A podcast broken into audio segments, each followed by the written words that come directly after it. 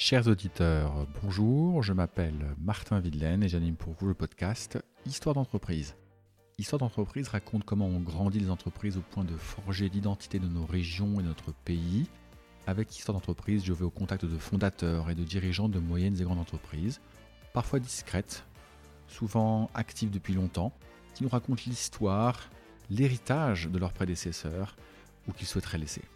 Nous nous interrogeons sur les raisons du succès passé de ces entreprises, nous évoquons les étapes parfois manquées et leurs échecs, et nous discutons des leçons qu'ils en ont tirées.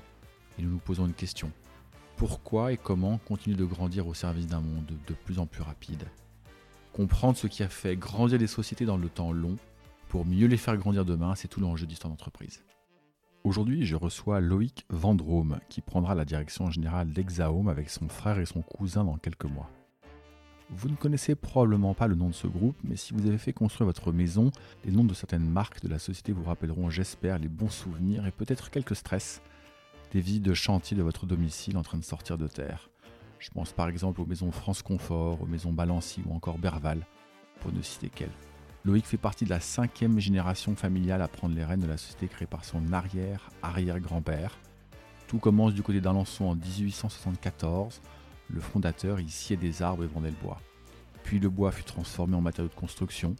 Il n'y avait qu'un pas à faire pour construire ensuite des chalets initialement destinés aux salariés. Ce sera enfin la maison en dur qu'une certaine société, les maisons Bouygues, rendra à la mode après-guerre. L'histoire d'Exaome qui dure depuis 150 ans bientôt nous fait croiser d'autres familles créatrices d'un certain capitalisme à la française. Si vous souhaitez par exemple connaître le lien entre la famille Pinault et celle des Vendôme, il faudra nous écouter.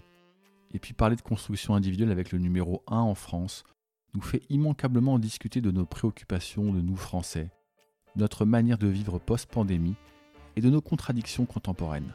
Nous souhaitons par exemple tous participer à la révolution environnementale en cours, mais en freinant l'artificialisation des sols, nous empêchons la construction de nouveaux projets et alimentons la hausse des prix de l'immobilier, contribuant ainsi à la diminution de notre pouvoir d'achat. C'est QFD interview absolument passionnante d'un homme ancré dans le réel, qui a tant à dire pour dessiner un projet de société équilibré. Bonjour Loïc. Bonjour Martin. Ravi de te rencontrer pour la première fois donc euh, dans les locaux de, Bluebirds. Je suis ravi de, t'avoir euh, parmi nous. Est-ce que tu peux euh, en quelques mots très simplement te présenter et puis présenter Exaome donc merci déjà pour l'invitation, ravi d'échanger. Donc Loïc Vendrome, je suis secrétaire général du groupe Exaome. Le groupe Exaome est une entreprise familiale, euh, centenaire. Euh, je représente euh, moi-même avec mon frère et mon cousin la cinquième génération. Et le groupe Exaome, historiquement, nous sommes le premier constructeur de maisons en France, mais nous avons ouvert, on va dire, nos métiers à une diversification autour des logements et autour de l'habitat des Français. Donc on fait également de la rénovation, de la promotion immobilière et de l'aménagement foncier.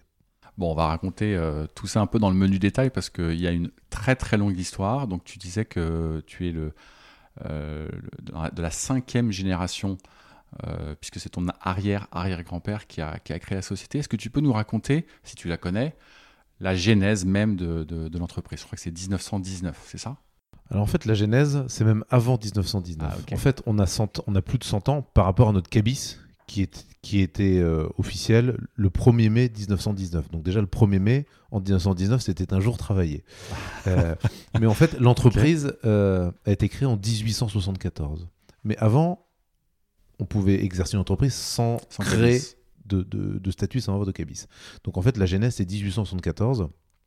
Et, et, et, la genèse, c'était l'exploitation forestière. Donc il n'y avait pas de bureau, il n'y avait pas d'entrepôt, c'était Hippolyte Prou qui allait en forêt, qui débitait du bois et qui le ramenait avec ses chevaux, le stocker pour le vendre. Ok. Donc c'était un métier très basique et très dur. Ok, donc là on est en 1874. Voilà. Et... et donc Hippolyte fait son activité d'exploitant forestier. Donc il était basé entre deux forêts domaniales. C'était là, voilà, aujourd'hui on parle du TGV, des autoroutes. Où, donc c'est à Alençon, dans l'Orne. Il était basé entre la forêt des Couves et la forêt du Perche pour, bah, pour le coup, avoir du, travail et avoir de la matière première à proximité. C'est pour ça qu'on est à, Alençon et on y est encore aujourd'hui. Et puis, il a deux fils, Émilien et Raphaël. Et c'est à l'arrivée de Raphaël et Émilien qu'on a créé l'entreprise des établissements Prou en 1919. D'accord. Voilà. Donc deuxième génération. Voilà, donc ils ont eu quelques années en commun, mais en fait, la 1919, c'est Raphaël Emilien, c'est déjà la deuxième génération. D'accord. Donc c'est là que c'est là que les tes arrière-grands-parents ou ton arrière-grand-père se lancent dans la construction. Non, pas encore. Pas encore. Euh, donc Hippolyte, lui, il débitait du bois, il le stockait, il le vendait. Ouais. Raphaël et Emilien se sont dit, bon, on va aller un petit peu plus loin dans la démarche, dans, on va commencer à industrialiser. On va pas juste couper le bois en, en grand tronc, on va dire, je, Ouais, je- je fais ouais, simple, mais on va le débiter pour en faire des planches, pour en faire des bastins, pour en faire des produits un peu de, de- de construction qui peuvent être utilisés assez rapidement. C'est là où ils ont commencé à mécaniser, on va dire, euh, le métier et c'est devenu une scierie. D'accord. Voilà. D'accord. Et donc ça, ça, ça, on entre 1919 et Et, et- et en gros, et, la deuxième guerre mondiale, pour faire simple, hein, euh, voilà, c'est ce qui s'est passé. Et, et donc ils ont commencé à débiter des planches en bois pour de la construction, mais également à commencer à faire des objets en bois. Et justement, pendant la guerre, c'est des choses pas très drôles, mais c'est comme Mm. ça que ça s'est passé. On a fait des caisses à munitions pour l'armée française, euh, on a même dû faire, euh, dans le pire moment, des cercueils en bois, tout, tout autour du bois. Tout autour du bois.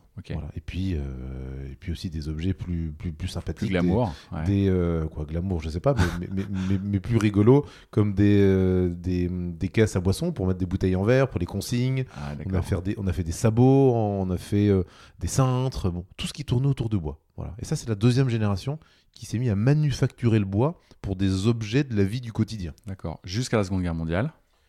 Jusqu'à la fin de la deuxième guerre Jusqu'à la mondiale fin de la Seconde Guerre mondiale. fin de deuxième guerre mondiale besoin de logement en France Ouais. pour plusieurs raisons à la fois euh, logement détruit Ouais. Et puis c'est début des 30 glorieuses, on va dire, donc euh, euh, une démographie naissante, donc du coup les familles commencent à, à à- grandir, à- à ouais, grandir, et donc besoin de logement. Et c'est là où on a fait nos premiers, on va dire, chalets en bois. C'est pas de la maison, et les chalets en bois étaient plutôt à la base destinés à loger notre propre personnel. Tous les Français, les jeunes Français, quoi, pas tous, mais une majorité étant décédés au combat, Ouais. il n'y avait plus de jeunes manœuvres. Et nous, pour faire tourner notre tir, on avait besoin de personnel. Donc on avait fait venir ce qu'on appelle aujourd'hui des travailleurs détachés, euh, des Polonais, des Roumains, beaucoup de gens de l'Est pour venir travailler à. D'accord. Sauf qu'on n'avait pas de quoi les loger. Et donc ces, pro- ces premiers chalets en bois, c'était pour loger notre personnel. Génial. Et puis après, on s'est dit, bah, c'est pas mal ce truc-là. Bah, Ouais. Maintenant, on va, on va commencer à en vendre. Et voilà comment a, a- a débuté notre histoire dans le, dans le logement, dans l'habitat, dans la maison. Ok. On est toujours avec la deuxième génération. On a basculé. On a commencé à changer un peu. On là. est toujours avec la deuxième. On commence à être à cheval sur la deuxième et la troisième troisième. génération. Donc ton grand-père. Donc là, mon grand-père, c'est c'est pas un Prou, c'est un Vendôme. C'est à ce moment-là où se fait le switch entre la famille Prou et Vendôme. D'accord. Raphaël, euh, Raphaël et Emilien, il y a que Raphaël qui a une fille. Sa fille, c'est ma grand-mère, D'accord. qui euh, s'est mariée du coup avec Jean Vendôme. Avec Jean. Ok. Voilà. Donc c'est pour ça que les Vendôme sont arrivés dans l'entreprise à ce moment-là. C'est pas un, un mariage, une fille euh, avec la, la fille unique euh, des deux frères. D'accord. Et Louis Jean, bah, quand il est arrivé, il y avait déjà la scierie, il y avait déjà les maisons bois. Vous aviez, vous aviez conservé entre temps les scieries, les objets bois, les objets manufacturés bois. Tout et à puis, fait. ok, donc tout ça, tout ça, reste- tout ça a Exactement. perduré. Petite euh, anecdote hein, pour faire un comparatif avec un grand groupe, on avait même aussi une. euh, on était vendeur de matériaux bois et on a vendu notre comme un espèce de point P mais autour du bois, on va dire. Ok. Et on a vendu à l'époque notre euh, notre magasin de matériaux local à Pinot. La Ah. famille Pinot qui est aujourd'hui dans le luxe, hein, qui parce que la famille Ouais. Pinot ce sont des Ouais. Bretons qui ont commencé dans le bois, dans Ah oui, mais de matériaux. sûr, mais bien sûr. Ah là là, extraordinaire. Ok. Et quand mon grand-père est arrivé, on a commencé à arrêter de faire des objets, on va dire, de la vie du quotidien en bois, pour se concentrer sur tout ce qui était l'industrialisation de la maison bois et également de la caravane. Qui dit 30 glorieuses dit des congés payés, pouvoir d'achat qui commence à naître chez les Français et des envies de vacances. Et les caravanes étaient en bois? Alors, caravane était à ossature bois. Ah. Effectivement, ça, ça, ça vient de mon grand-père qui faisait de l'aviation et qui a pris cette idée. euh, en, par exemple, il y avait des avions américains qui étaient en ossature bois à l'époque. Et donc, comme il aimait ces avions, il dit bon, on va faire la même chose pour les caravanes. Génial. Ok. Donc la maison fixe et la maison, on va dire, qui roule. Qui roule. En bois, ça c'est vraiment l'épopée de mon, mon grand-père. C'est quelles années ça alors? On est dans les 30 glorieuses alors? Ouais, on est vraiment dans les 30 glorieuses, donc ça va de, quoi, de la fin de la, quoi, des années 50 jusqu'à ouais, 70-80. Et mon père arrive dans l'entreprise euh, en 84 de mémoire. D'accord. Ton père qui s'appelle? Donc Patrick. Patrick. Euh, il arrive à ce moment-là et lui décide d'arrêter les caravanes, d'arrêter les maisons bois et de faire plus que des maisons traditionnelles. D'accord. Donc des maisons dites de maçons. Ok. Du coup, plus de Syrie Si, encore une Syrie. Parce encore une Syrie, vous l'avez gardée mais, oui, elle est toujours au... à Alençon, à on a notre siège, sauf qu'aujourd'hui elle ne tourne plus. Mais à l'époque de mon père, on a gardé la Syrie pour faire nos propres charpentes en bois pour nos maisons. D'accord. Nos propres menuiseries, nos propres fenêtres en bois. Nos propres portes intérieures. En fait, tout ce qui était en bois dans la maison sortait de nos ateliers à l'époque. À l'époque, ok? Là, on est en 83-84, ok? Voilà, et ça, ça a duré jusqu'en. On a arrêté progressivement les différents métiers, mais la partie charpente qu'on a continué de faire euh, euh, il y a encore pas si longtemps, parce qu'on a dû vendre l'atelier charpente, à mon avis, il y a une quinzaine d'années. Ok, ok. Donc vous vous lancez pleinement dans la maison individuelle avec l'arrivée de ton père? Exactement. Avant, mon grand-père, c'était la maison individuelle en dur, en, bois, plus les caravanes. Avec l'arrivée de mon père, on arrête les maisons en bois, on arrête la caravane, on se lance dans la maison de maçon. Là aussi lié, c'est pas que je veux parler de grande famille, mais lié à une autre famille qui est la famille Bouygues. Pourquoi on se lance dans la maison de maçon? C'est qu'à l'époque, euh, d'ailleurs c'est Martin Bouygues, euh, qui dirigeait pas le groupe, qui dirigeait les maisons Bouygues. Mhm. Et les maisons Bouygues, ils sont arrivés à l'époque avec euh, une grosse force de communication et puis Bouygues, ça faisait sérieux, c'était solide, en disant nous, chez Maison Bouygues, on fait des maisons de maçon, des maisons en dur. Et en fait, le marché a switché un peu. Ah, à ce moment-là A switché, et les maisons en bois, c'était devenu un truc totalement ringard.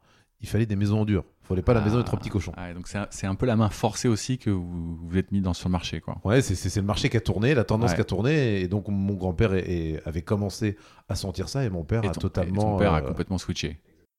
Génial. après, Maison Bouygues a déposé le bilan. Bon, même si après, ils ont, ils ont ils réussi sans d'autres activités. Ils ont fait deux, trois trucs quand même pas trop mal à côté. tout à fait, tout à fait. ok.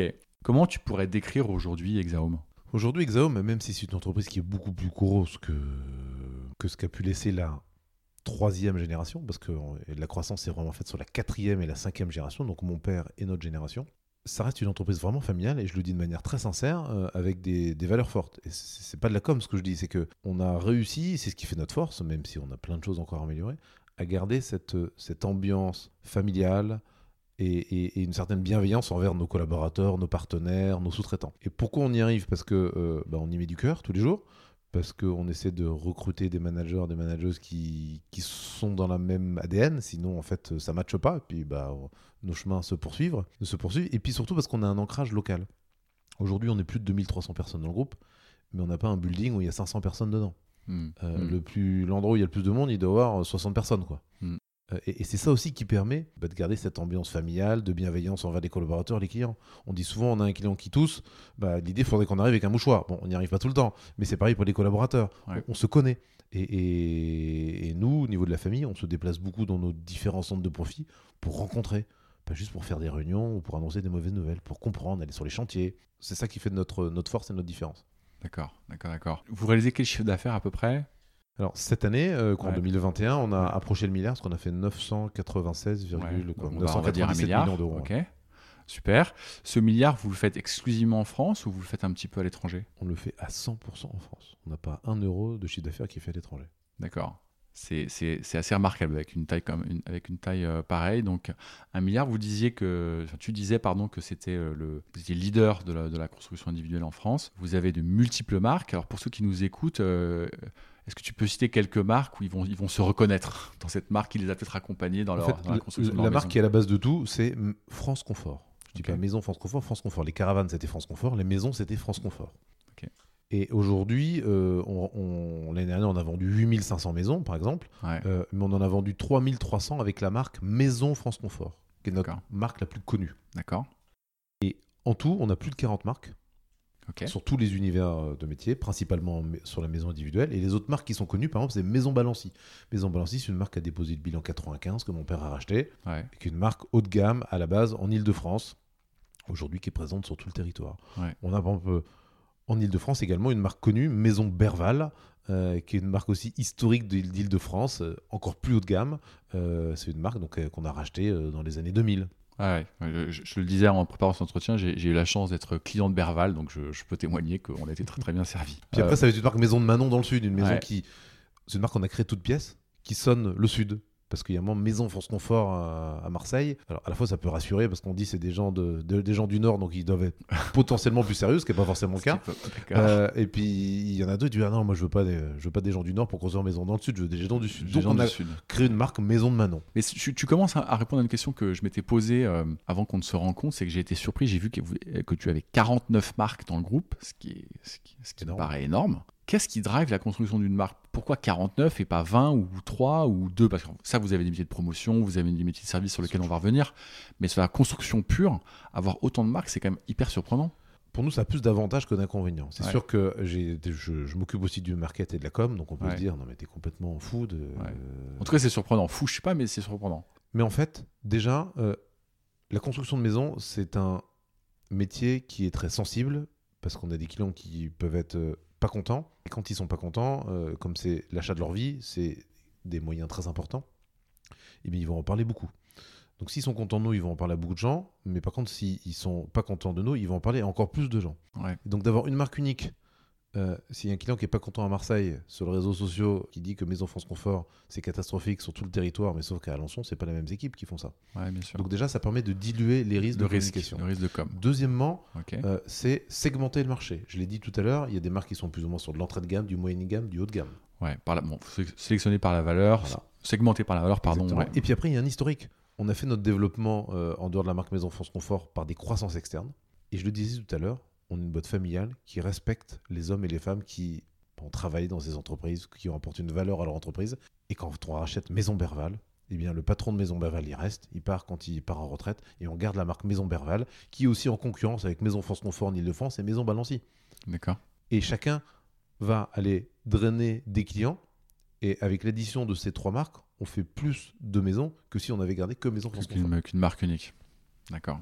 Voilà, donc c'est plusieurs choses, mais c'est aussi pour ça qu'on a créé le nom de groupe Exahome.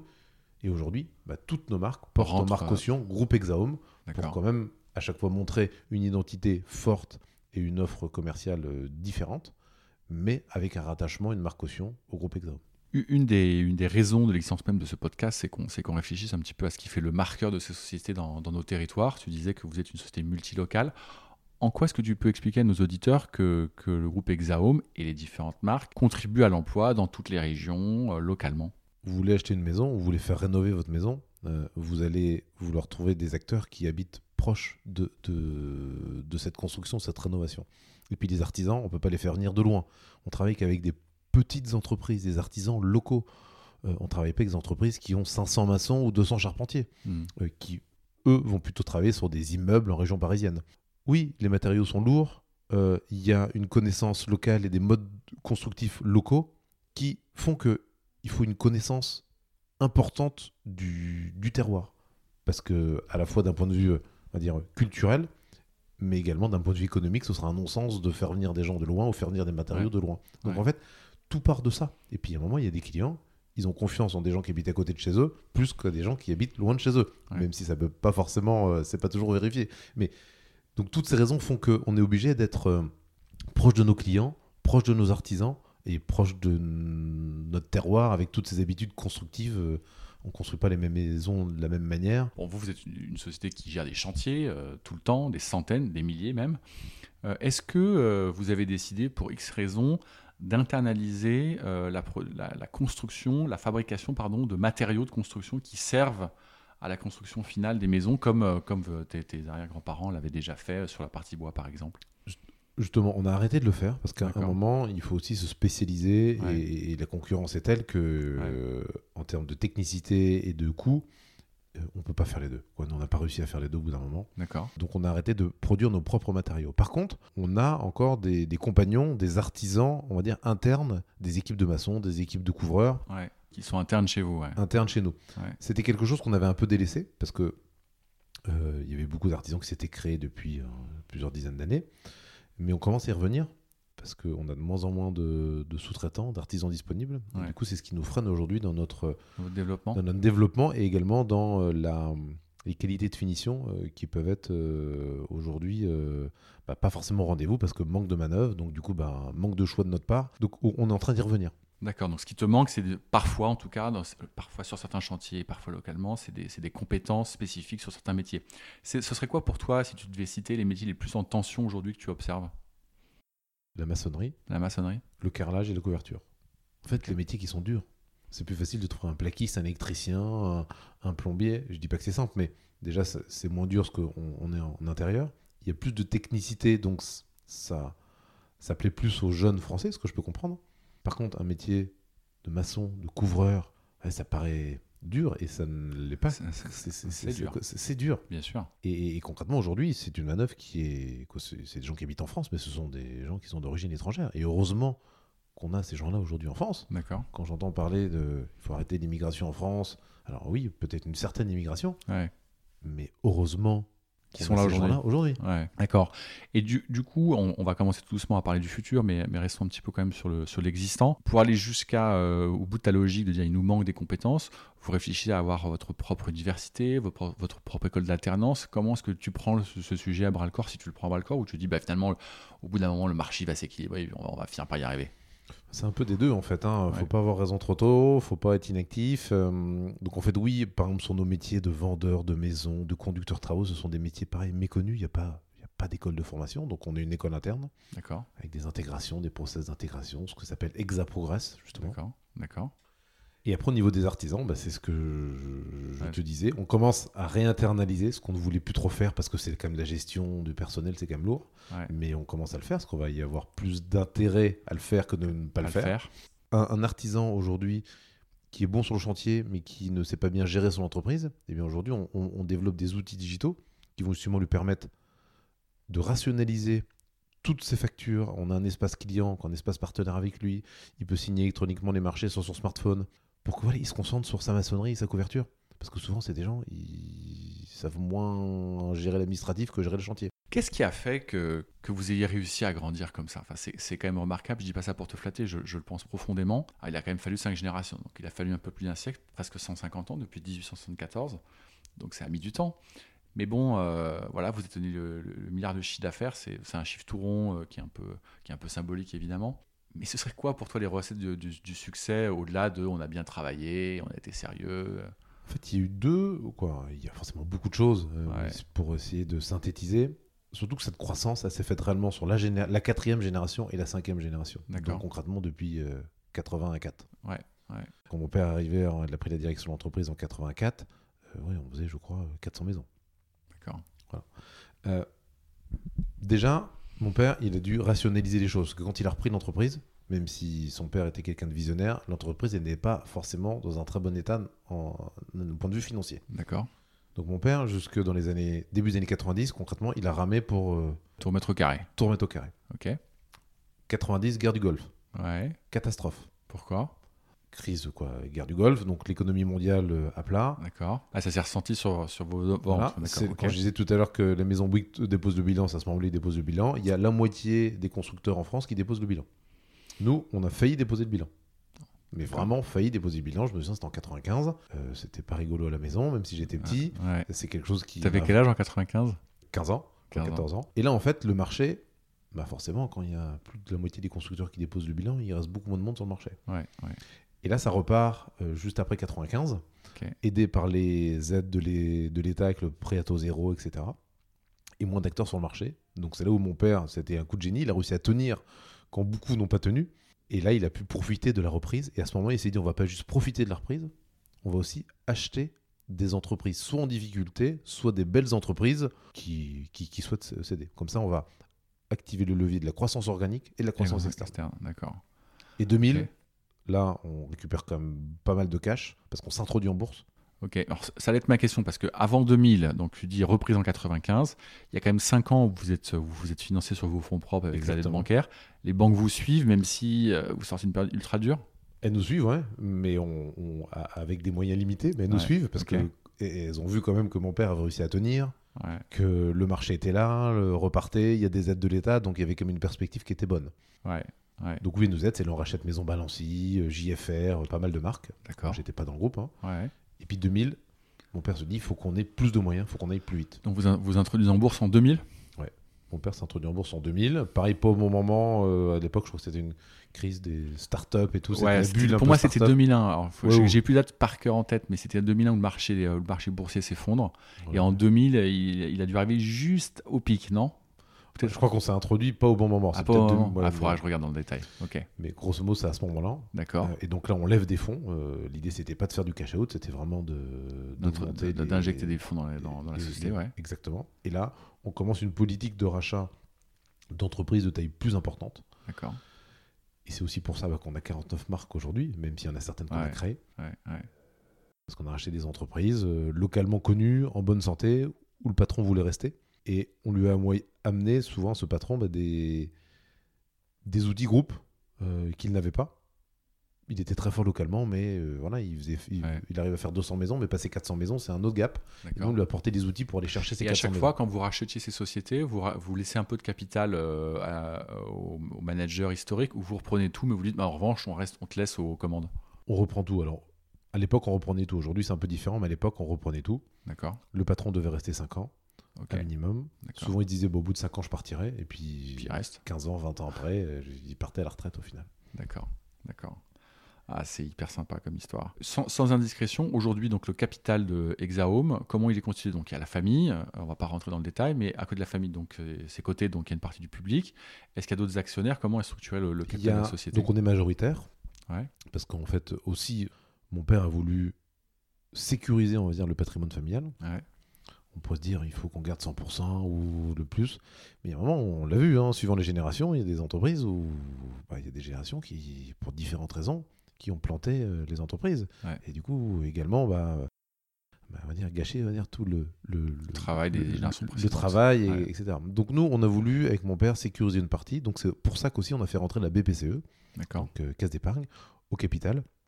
Euh, donc il y a nous, les Vendômes, famille majoritaire, BPCE et le flottant. Flottant, c'est combien de pourcentage de capital à peu près Le flottant, c'est pas loin de 40% quand même. Ah ouais, quand même. Voilà. D'accord, d'accord. Ok. Mais on est resté majoritaire. euh, voilà. C'était un- C'est sûr, aujourd'hui, on se dit, bah, la cinquième génération a l'air de pas trop mal euh, s'en sortir. C'est peut-être un peu dommage, mais bon, c'est bien aussi d'être serein par rapport à ça et de pas trop Ouais. se mettre. On se met déjà beaucoup de pression. Ouais. Donc, moi, le fait de pas avoir de pression en me disant, si demain, avec mon frère et mon cousin, il- on, faisait des mauvais choix qui mettraient la société en difficulté, au moins, tout va bien pour tout le monde.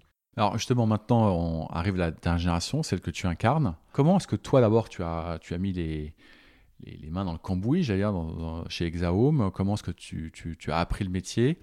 Et qu'est-ce qui t'a fait te dire qu'un jour, ah ouais, en fait, je, j'ai bien envie de reprendre euh, les rênes C'était pas forcément une évidence? Non, surtout qu'à l'époque, le, le groupe euh, n'avait pas la même allure qu'aujourd'hui. Moi, j'ai toujours voulu travailler dans l'entreprise. Euh, et puis, comme sont souvent dans les entreprises familiales, euh, à l'âge de 15 ans, euh, je faisais mes stages dans l'entreprise. Je, je peignais les, les hangars. Ah, t'étais sur les chantiers, quoi. Non, c'était plutôt dans, dans les bureaux. Je peignais l'hangar, Ah, je faisais l'archivage. Bon, voilà ce que, ce, que, ce, que, ce que beaucoup de gens font. Mais donc, moi, j'ai toujours voulu le faire chez, chez Maison France Confort à l'époque D'accord comme mon frère, comme mon cousin l'ont fait. Et sauf que moi, j'ai toujours dit à mon père, moi, je travaillerai chez Maison France Confort. Ok. Et lui, il était d'accord Ah non, il n'était pas du tout d'accord. Il, dit- il me dit, jamais tu travailleras chez Maison France Confort. D'accord. c'est bien, c'est les stages d'été, tu te fais un peu d'argent, tu comprends ce que c'est que le travail, gagner de l'argent, mais jamais tu ne travailleras ici. Donc tu fais tes études et tu fais autre chose, parce que moi, j'ai eu beaucoup de difficultés quand j'ai repris cette entreprise un peu au pied levé. euh, et j'ai mis bah, pas mal d'années avant d'épurer les choses et j'ai connu le dépôt, la, Le risque de le dépôt. risque de dépôt de bilan, Ouais, etc. ouais. Donc il dit, faites autre chose. Et moi j'ai dit, non, je ferai ça. D'accord. Et, Alors- ton- et ton- tu parlais de ton frère que tu évoquais Alors mon frère, on lui a dit la même chose, mon père lui dit la même chose. D'accord, d'accord. Euh, mais mon frère est, est plus, euh, est, est plus conciliant. et puis, il, il, il avait d'autres aspirations aussi. Donc, lui, il est parti dans le milieu de l'automobile à l'époque chez BMW. Ok. Et, euh, et voilà, puis il était, je pense, plus content à ce moment-là euh, dans, dans, dans ce secteur d'activité. Et donc, moi, je disais, bah, école- papa, je veux rentrer, je veux rentrer. Et puis, donc, j'ai fait euh, licence d'économie, école de commerce, bac plus 5, études. bon, voilà, comme, euh, comme coché les cases, quoi. cocher les cases. Ouais. Et puis il me dit bah tu veux toujours rentrer? Je dis ouais je veux rentrer. Il me dit bah écoute bah, tu vas commencer, tu vas être vendeur à Marseille. Concrètement moi je suis, je suis un Normand, j'habite à Alençon donc euh, Ouais. c'est quand même un choc culturel. Et il me dit bah tu vas commencer au SMIC avec ta voiture blanche Ah, top. logoté. Ouais.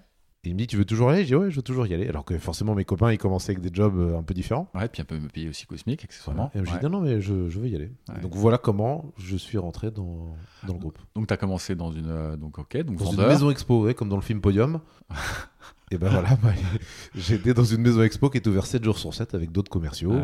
Et, tu penses que c'était le bon move pour toi pour apprendre le métier? Ah, mais c'était super. Ouais. C'est super. Et aujourd'hui, j'en garde un très bon souvenir, même si euh, c'était difficile de m'adapter à cette culture-là. J'étais tout jeune, j'avais 23 euh, ans, je me retrouvais à vendre des maisons à des gens qui avaient 50 euh, ans, je connaissais pas la région, c'était dur. Mais j'ai vu ce qui se faisait, j'ai vu ce qui se faisait de bien, de pas bien, parce que dans le sud, il y avait aussi des. J'ai vu des choses à l'époque un peu.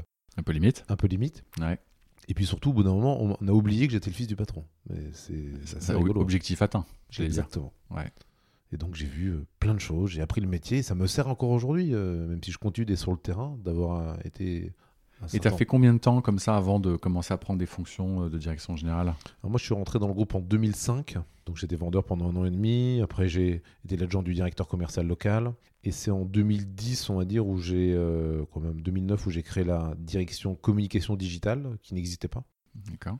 Et puis après je suis allé dans une filiale à Angers. Je suis devenu directeur général d'une filiale, une petite filiale du groupe. Pareil, là, pour euh, me frotter au, terrain, au management, euh, aux clients, ils sont pas contents, etc. Et en parallèle de ça, je continuais la com et le market. Donc j'avais un, double job où à la fois j'étais opérationnel et à la fois j'avais, je dirigeais une des fonctions support du siège. Ouais, et puis tu avais un compte de résultat puisque tu avais une. Euh, exactement. Exactement, exactement. Donc voilà, j'ai fait Marseille, Angers. En 2013, je suis allé à Lyon au début, j'étais market.com et je crois que c'est en 2015 où je suis devenu secrétaire général. D'accord, d'accord. Et ton frère, que, tu évoquais, il fait son carrière chez PMW. Aujourd'hui, je comprends, c'est qu'il est actif. Qu'est-ce qu'il fait? Comment vous partagez un petit peu les responsabilités? Donc moi je rentre dans l'entreprise et puis au bout de quelques années il se dit bon en fait euh, moi aussi je peux venir alors. Ouais. Donc mon père dit bah bien sûr que tu peux venir, euh, les, temps ont changé etc. Et donc il est rentré lui au niveau du siège au contrôle de gestion et puis bah, il a travaillé avec euh, mon père et, et, à un moment il a eu envie d'aller sur le terrain. Donc euh, mon père l'a envoyé en Midi-Pyrénées euh, auprès d'un patron de région qui est également un ami de mon papa. En disant, mais écoute, euh, forme mon fils au métier. au métier. D'accord. Et donc c'est comme ça qu'il s'est retrouvé à Toulouse. Et puis il a brillamment pris la suite de cette personne. Et puis après, il a pris la direction également de Languedoc-Roussillon. Donc aujourd'hui, mon frère en dehors d'être à la direction générale comme tous les vendrums, où toutes les décisions importantes, on les prend tous ensemble, il s'occupe de toute l'Occitanie, on va dire, euh, au niveau des zones. Bon, donc c'est quand même une société aujourd'hui qui est vraiment dirigée par la famille, donc il y a le père, il y a les deux frères dont, dont tu fais partie, je comprends qu'il y a le cousin aussi. Qui lui est dans le Nord-Pas-de-Calais, qui fait la même chose que mon frère dans le Nord-Pas-de-Calais. Magnifique. Bon, moi j'ai une petite expérience d'entreprise familiale, beaucoup moins longue et beaucoup moins grande que, que la tienne, mais je l'ai eu quand même. Et euh, je crois pouvoir dire que c'est quand même plus compliqué dans, euh, dans la prise de décision. Comment est-ce que vous faites quand, quand vous n'êtes pas d'accord? Ça va arriver de temps en temps. Alors c'est plus compliqué, oui et non. Euh, il y a un moment, dans d'autres entreprises qui ne sont pas familiales, c'est compliqué aussi de prendre des décisions, et c'est même encore, à mon avis, plus complexe parce qu'il y a de la politique. Donc il y a des choses qui ne disent pas, ou qui se disent dans le dos, etc. il y a une espèce de de, quête du pouvoir en disant comment je vais pouvoir prendre la place d'un tel et un tel. Nous, dans notre entreprise, oui, parfois c'est pas simple, parfois ça peut, on peut pas être d'accord, mais au moins c'est clair. On sait que les patrons, ce sont les vendromes. Donc déjà, tout le rang en autre que le vendrome, bah, il n'y a pas de je veux le poste du vendrome, mais c'est qu'il l'aura jamais. Il n'y a pas de sujet, oui. Donc il n'y a pas de sujet. Mais ça, c'est, ça change beaucoup de choses quand même. Et après, effectivement, par contre, dans les vendromes, là, il peut avoir, par contre... C'était mon point. il peut avoir une, euh, une, euh, une, une, quête du pouvoir. En fait, ça s'est fait naturellement. Moi, mon père, il n'a jamais dit euh, ce sera Antoine, ce sera Loïc, ce sera, euh, ce sera Eric. Faites votre job. Et puis à un moment, bah, moi, je donnerai mon point de vue. Et puis si vous n'êtes pas d'accord entre vous, et ben, ce sera pour personne. Donc, euh, bah, on a chacun fait notre petit bonhomme de chemin. On a chacun nos aspirations, on a chacun nos qualités, nos défauts. Une crédibilité qui est peut-être plus importante sur certaines choses que sur d'autres. Donc, les choses se sont fait un peu naturellement. Puis après, il y a aussi des, c'est des concessions personnelles, hein, il faut se le dire. Euh, moi, j'ai peut-être accepté bah, d'être moins à la maison, d'être plus sur le territoire national quand mon frère travaille autant que moi, mais on va dire il, est plus local, donc euh, un peu moins mobile. Un peu moins mobile. Ah, d'accord. Donc on s'est mis d'accord. Il y, a, euh, il y en a un qui va être DG, les deux autres qui vont être DGA. Bien sûr. Donc c'est toi qui vas prendre la direction générale de la société, puisque pour l'instant c'est encore ton père. Ce que je comprends, c'est qu'en juin prochain, ça a été annoncé au marché, tu vas prendre les rênes du, du groupe. C'est bien cela? C'est ça, oui, tout à fait. D'accord. Alors, projetons-nous un petit peu dans, l'avenir, parce que tu, hérites de, le mot hérité, d'ailleurs, je, trouve qu'il s'adapte bien ici, c'est que tu as, une histoire qui te, qui te précède qui est très très très très longue. Donc on imagine bien le... Ouais, il y a une forme de charge, euh, un peu plus qu'émotionnelle, qui, qui, va maintenant peser sur tes épaules. Comment tu as envie de faire évoluer ce groupe? Vers quoi tu veux le projeter? Qu'est-ce que Ce serait quoi les, les grands changements que tu aurais peut-être envie d'initier, en tout cas à ce stade? En fait, il y a déjà beaucoup de choses qu'on a déjà initiées. C'est que en fait, on, co-dirige l'entreprise avec euh, mon père et mon oncle, mon, cousin et mon frère euh, depuis déjà plusieurs années. Donc en fait, on a déjà créé un gros move depuis, 80, depuis 2015 pardon, avec la diversification de l'entreprise sur des nouveaux métiers qui sont la rénovation, la promotion et l'aménagement foncier. Donc, c'est pas le 1er juin 2022 que tout change. En fait, sincèrement, moi je vous dis, c'est juste juridique, ça ne change. Ça va pas changer grand chose. Ça va pas changer grand chose. Mon titre va changer, le titre de mon frère, de mon cousin vont changer, mais ça va pas changer notre fonctionnement. Parce que mon oncle, mon, père ont eu l'intelligence de se s'effacer progressivement. Nous, on a eu l'intelligence de d'avancer doucement et de pas brusquer les choses. Et ça s'est fait naturellement. Ça va se faire très, ça va se faire dans la continuité. Donc c'est dans la continuité. Par contre, on a encore plein d'autres challenges. Donc il faut qu'on poursuive ce qu'on a initié tous ensemble. Donc nouveaux métiers, promotion, euh, aménagement, service. C'est ça. Euh, continuer de maintenir un équilibre familial bah, solide et fort. Parce que si on n'est pas fort entre nous, ça ira mal. Et puis, la transition des. Mais c'est pareil, c'est déjà enclenché de tous les managers. Je, te l'ai dit, notre force, c'est l'humain et c'est nos différents centres de profit. Mais à chaque centre de profit, il y a un patron ou une patronne. Aujourd'hui, euh, quoi, depuis 5-6 ans, on a quand même eu pas mal de départs en retraite de ces. De ces de, on va dire de ce qu'on appelle nos, guerriers, ce sont, ce sont des hommes dans le bâtiment. Euh, mais il faut qu'on retrouve des, des guerrières ou des guerriers. Donc le challenge, il est là. Donc on a déjà, on l'a déjà fait en grande partie, mais il faut qu'on le continue, pour avoir des gens qui soient à notre image et qui soient euh, engagés avec les mêmes valeurs que nous dans tous nos centres de profit. D'accord. Euh, on en parlait au tout début de cet entretien. Moi, ce qui me frappe, c'est que vous ayez 100% de votre chiffre d'affaires en France. C'est, j'ai m'appété, c'est quand même assez, assez rare. Est-ce que euh, vous avez commencé à regarder l'idée de se dire, bah, on pourrait peut-être planter un drapeau ou deux à droite ou gauche, ou non, finalement, on a tellement de choses à faire déjà sur nos nouveaux métiers que finalement, on reste focus, ce sera la France et on avance. Ouais. Nous, il n'y a pas d'idée, on n'a pas pour vocation d'aller en dehors du territoire français. D'accord. Notre idée, c'est d'aller par contre chercher toutes les nuances de l'habitat en France. D'accord. Le métier de l'habitat, même s'il a plein de formes, il est très local, il est très identifié à un pays on construit pas les c'est pas les mêmes règles techniques de construction entre l'Allemagne et la France. C'est pas la même approche au niveau des particuliers de leur logement. C'est totalement différent.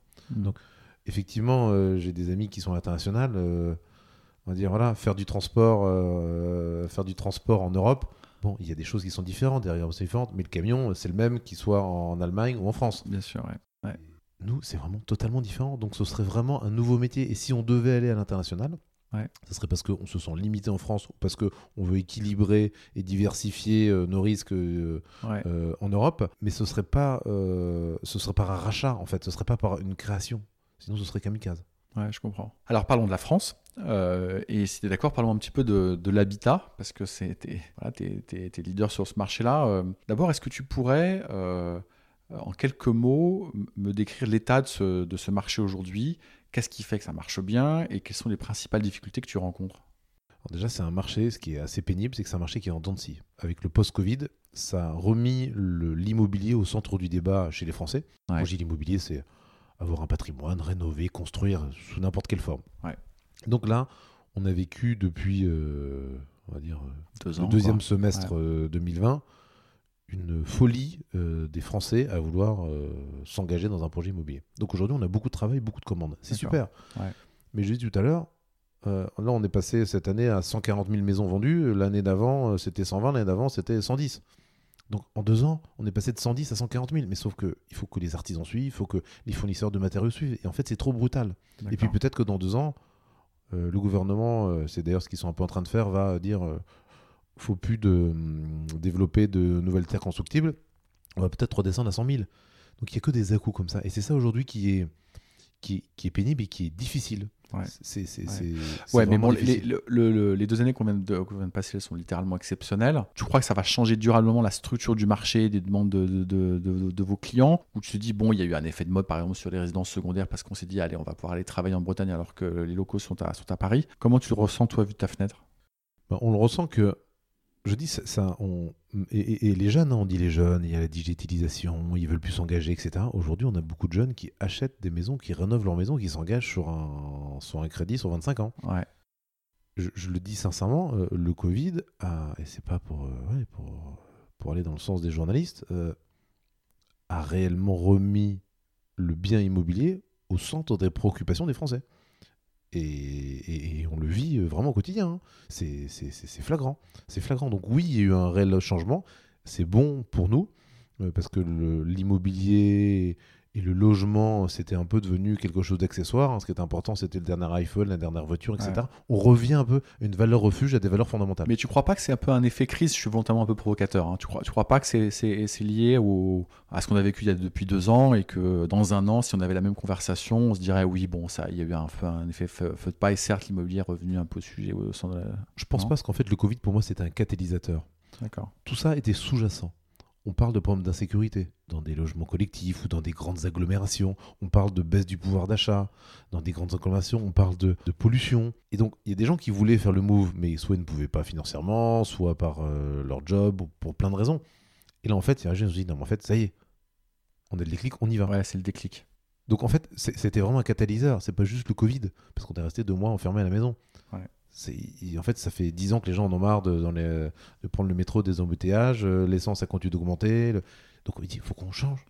Il faut qu'on move là, faut que, quitte à changer de métier, euh, changer d'habit, euh, de lieu de vie, il faut qu'on change. Les enfants à l'école, c'est la catastrophe.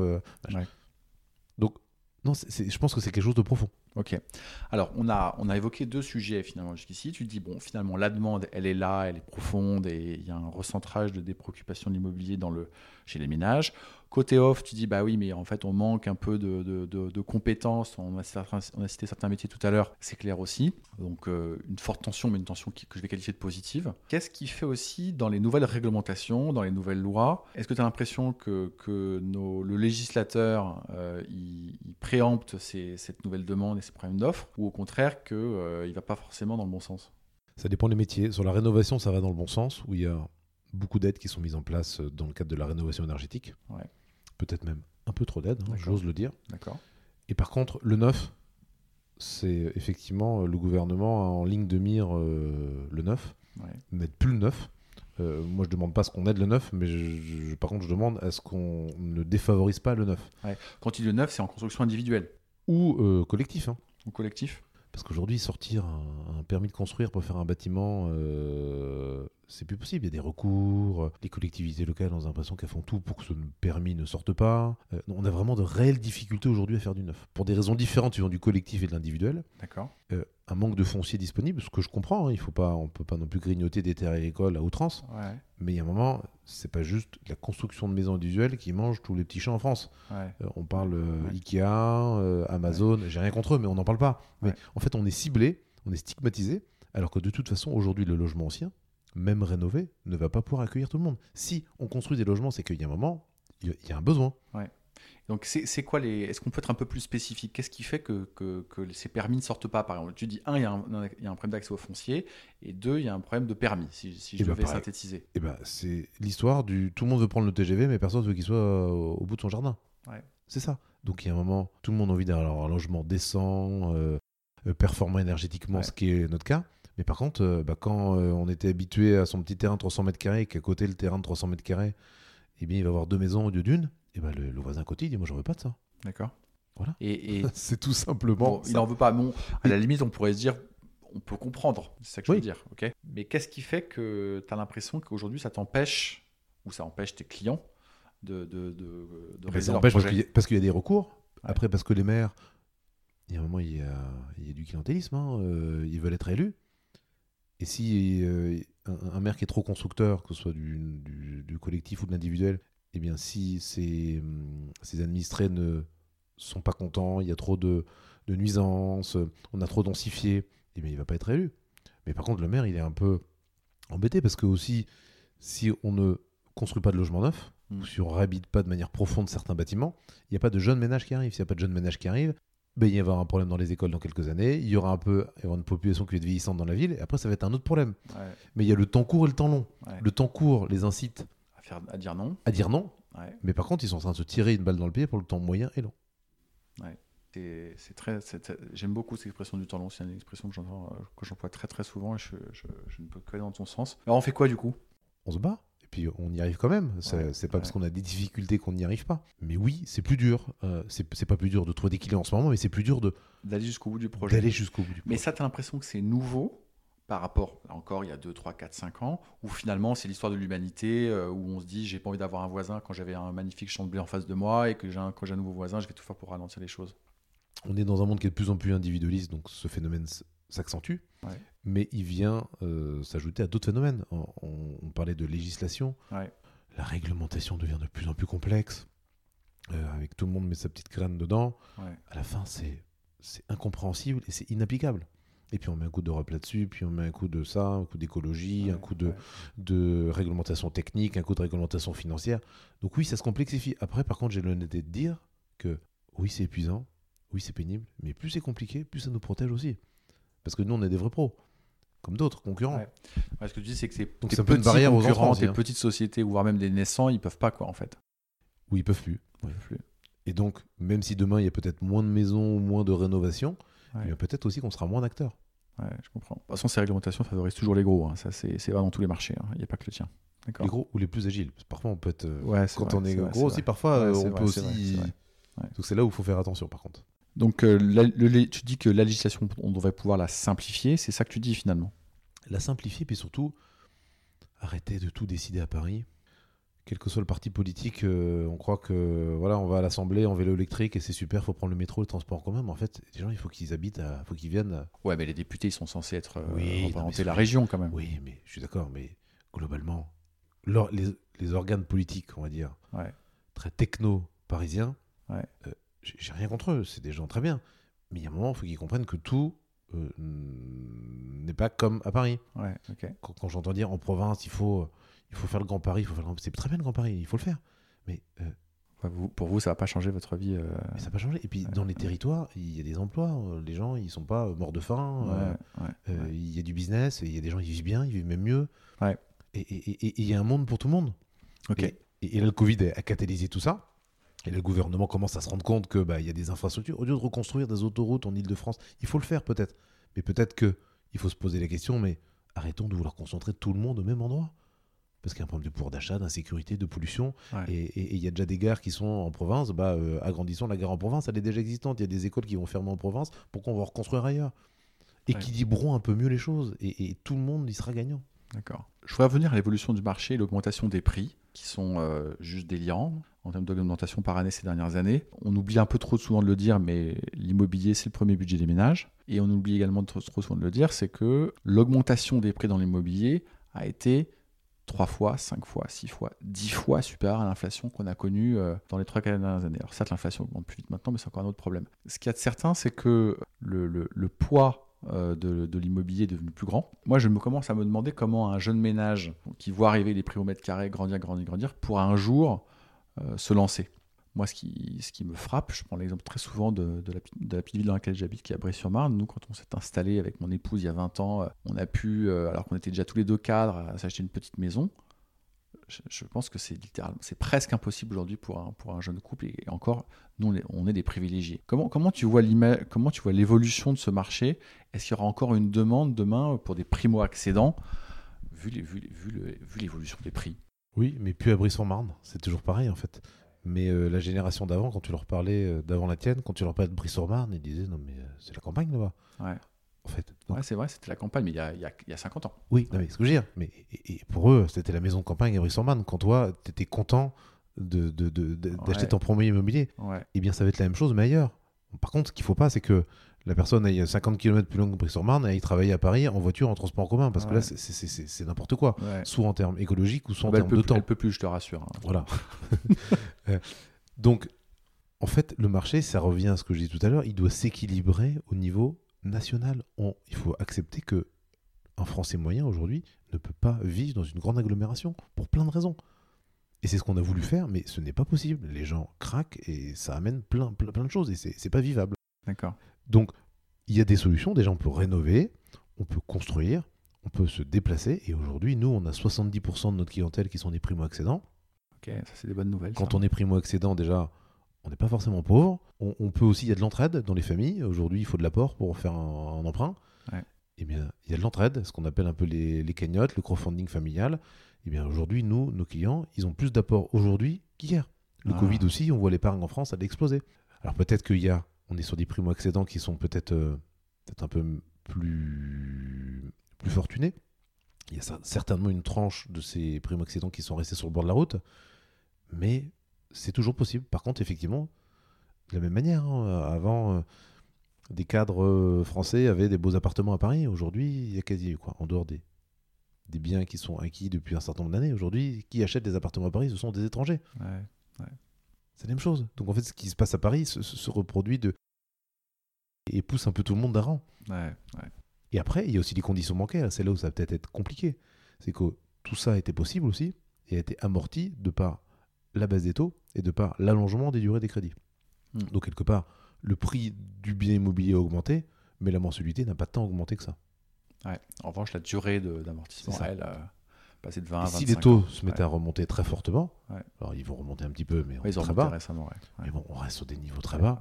Mais si ça devait remonter de manière plus importante, là par contre, ça pourrait être très compliqué parce que ça pourrait vraiment enrayer la machine peut-être faire une correction de marché qui serait nécessaire pour mieux repartir. Euh, très très clair. Euh, on va tout doucement arriver au bout de, notre euh, entretien. on a un peu parlé du marché. On a, tu nous as dit que finalement tu étais dans, dans la continuité de, ce qu'avait fait ton père depuis un peu plus de 40 ans maintenant. Si maintenant on devait se projeter dans 10, 15, 20, 30 ans, 50 ans, je ne sais pas combien de temps tu resteras à la direction d'Exahome, qu'est-ce que tu as envie de laisser aux générations qui vont te suivre?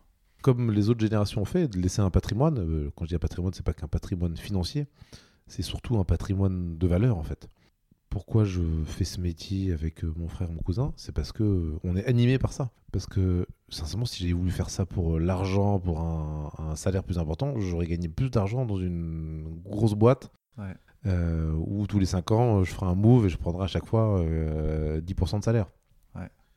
Mais ça m'anime en fait et, ce que j'ai envie de laisser à mes enfants, à ma famille, c'est cette envie de continuer, qu'ils se rendent compte de la chance que l'on a quand même, parce que ça nous permet quand même de bien vivre. Et puis surtout, bah, laisser une, une société euh, financièrement et humainement saine c'est bien d'avoir euh, beaucoup d'argent sur la trésorerie, mais si euh, nos enfants arrivent dans une entreprise qui est gangrénée par des luttes de pouvoir ou sur, orientée sur un marché qui n'est pas un marché d'avenir, ce, serait ça mon drame. Donc une société en bonne santé, bien orientée, avec euh, bah, des belles personnes et des bonnes valeurs. Super. Pour toutes les personnes qui, qui travaillent chez Exahome, alors je pense évidemment aux plus de 2000 salariés, on a 2300, mais je pense aussi à tous les artisans qui travaillent sur tes chantiers. Qu'est-ce que tu auras envie de leur dire aujourd'hui? Qu'est-ce que j'ai envie de leur dire? Bah, J'ai envie de leur dire déjà merci. merci de, de nous accompagner, de se démener au quotidien pour nous, parce que c'est ce que je dis tout le temps. Je dis les 8500 maisons, les 4000 euh, rénovations. Nous, on fait, pas, on fait notre boulot. Mais c'est pas nous qui sommes en contact sans nos collaborateurs, sans nos partenaires. On pourrait pas faire ça. Donc, euh, merci. Et puis, euh, bah, je peux leur dire aussi qu'ils peuvent compter sur nous. Mais je sais aussi qu'ils savent qu'ils peuvent qu'on peut compter euh, à la fois sur eux et qu'ils peuvent compter sur nous. Merci Loïc. Est-ce que tu aurais quelque chose à, ajouter avant qu'on avant qu'on te coupe le micro? Non, non. Merci beaucoup pour euh, ton initiative. Je pense que euh, mon histoire, je la connais, mais ça me permet aussi de découvrir l'histoire d'autres entrepreneurs entre, et entreprises familiales. Donc c'est toujours enrichissant. Ben voilà, c'est une super initiative parce que les entreprises familiales, les ETI, alors c'est aussi notre faute, hein, on se met pas ça en avant. Entreprise familiale, c'est souvent vivant heureux, vivant caché. Euh, mais je pense que c'est aussi, ça fait aussi partie du patrimoine économique français. Et je pense que c'est bien de les mettre en avant parce qu'il y a plein de bonnes choses à, tirer de, l'expérience de ces ETI. Et plus on aura d'ETI en France, plus on va dire bah, l'économie se portera bien et surtout dans une ambiance calme où il n'y a pas d'opposition employeur-employé, comme j'entends et qui me font halluciner. On a des soucis, mais globalement, ça se passe bien. Bah, ça fait plaisir d'entendre. Merci beaucoup. Merci Loïc. Merci Martin. Merci d'avoir écouté Loïc et d'avoir découvert l'histoire d'un leader franco-français. Si cette nouvelle interview vous a plu, parlez-en autour de vous. N'hésitez pas à m'écrire sur LinkedIn pour me faire part de vos suggestions ou à me proposer un autre invité à rencontrer. Plus que jamais, s'il vous plaît, notez 5 étoiles le podcast sur Spotify, Deezer, Apple Podcast ou rédigez un avis et surtout, surtout, surtout, parlez-en autour de vous. Toutes les histoires d'entreprise sont également disponibles sur le site de bluebirds.partners, site de la communauté d'indépendants que j'anime et qui conseille ou remplace des dirigeants. C'est toujours et encore pour moi un immense plaisir de vous faire découvrir des sociétés sous un jour nouveau. J'espère que vous en tirerez le même plaisir. Encore merci pour votre soutien et à bientôt.